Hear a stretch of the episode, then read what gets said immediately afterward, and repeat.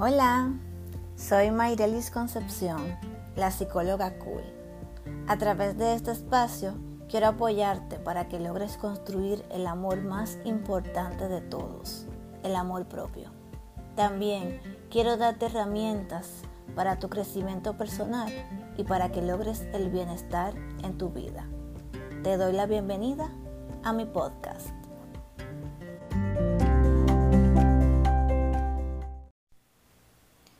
Ya que todos estamos en casita debido a la cuarentena, en este episodio quiero hablar sobre el coronavirus, la cuarentena y nuestra salud mental.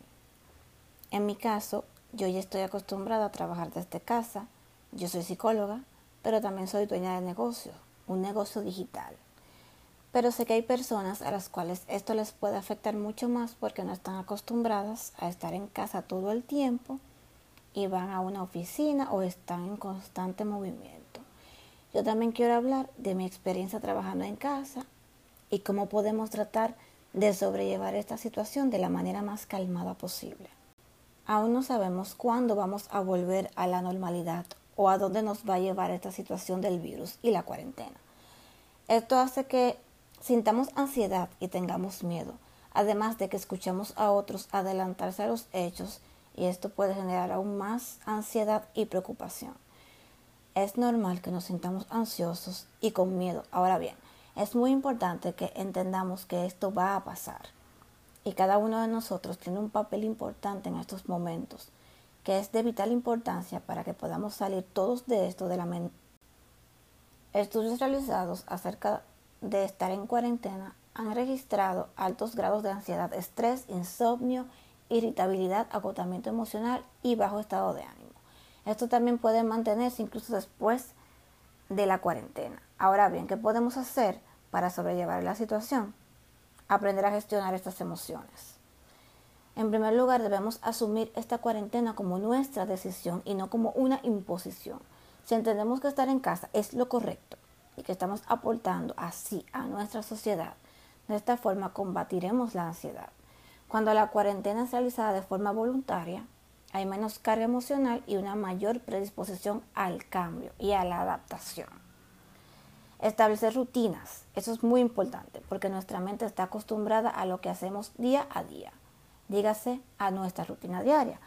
Entonces, ahora que estamos en casa, hemos hecho un cambio brusco y eso puede afectar a nuestro estado de ánimo.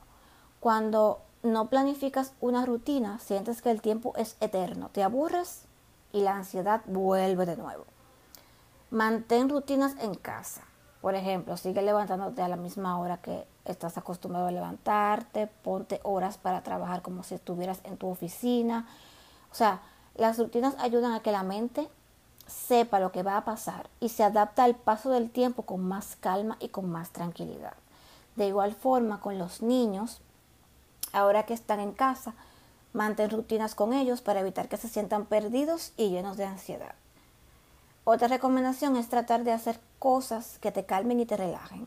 En este caso es bueno que hagamos algo de actividad física en la casa para evitar que nos rezaguemos, darte amor propio también, dígase hacerte algún tratamiento de belleza, ahora que tienes más tiempo, cuidar tu alimentación muy importante, no caer en los excesos, organizar tu closet, no olvidemos de seguir las medidas preventivas también en la casa, seguir lavándonos las manos sobre todo. Quiero aprovechar también para hablar de la importancia de evitar caer en la desinformación y en la ignorancia. Esto también puede afectar nuestra salud mental y llevarnos a la ansiedad y al miedo.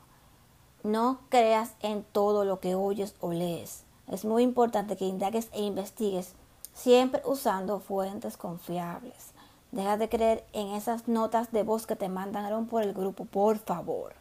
Tenemos que ser un poco más conscientes.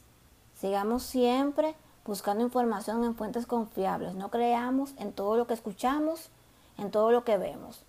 Hay mucha gente allá afuera que está, algunas personas están tomando este tiempo para limpiar profundamente su casa y así transmitiendo información muy falsa y esto está haciendo que las demás personas estén cayendo en la histeria colectiva. No creamos en todo lo que escuchemos. Por favor, si te mandan una información por WhatsApp, no creas en eso porque tú no sabes si es real. Aportemos a los demás dando informaciones reales y confiables. Dejemos de propagar la desinformación y, por favor, mantengamos siempre la calma. Vamos a ser responsables. Si está en tu poder, quédate en casa. Evita que este virus se siga propagando. Cuidemos a los demás, a nuestros vecinos, a nuestros compañeros de trabajo y a nuestras familias. Quedémonos en casa. Esa es la manera más efectiva de disminuir la, propagación del virus. Seamos prudentes y responsables para que todo esto pueda pasar de la mejor manera posible y de la forma más rápida. Comparte este podcast, suscríbete y nos vemos muy pronto. Hasta aquí hemos llegado en este episodio. Espero que lo hayan disfrutado, así como yo disfruté grabarlo. Nos estaremos escuchando muy pronto. Nos vemos.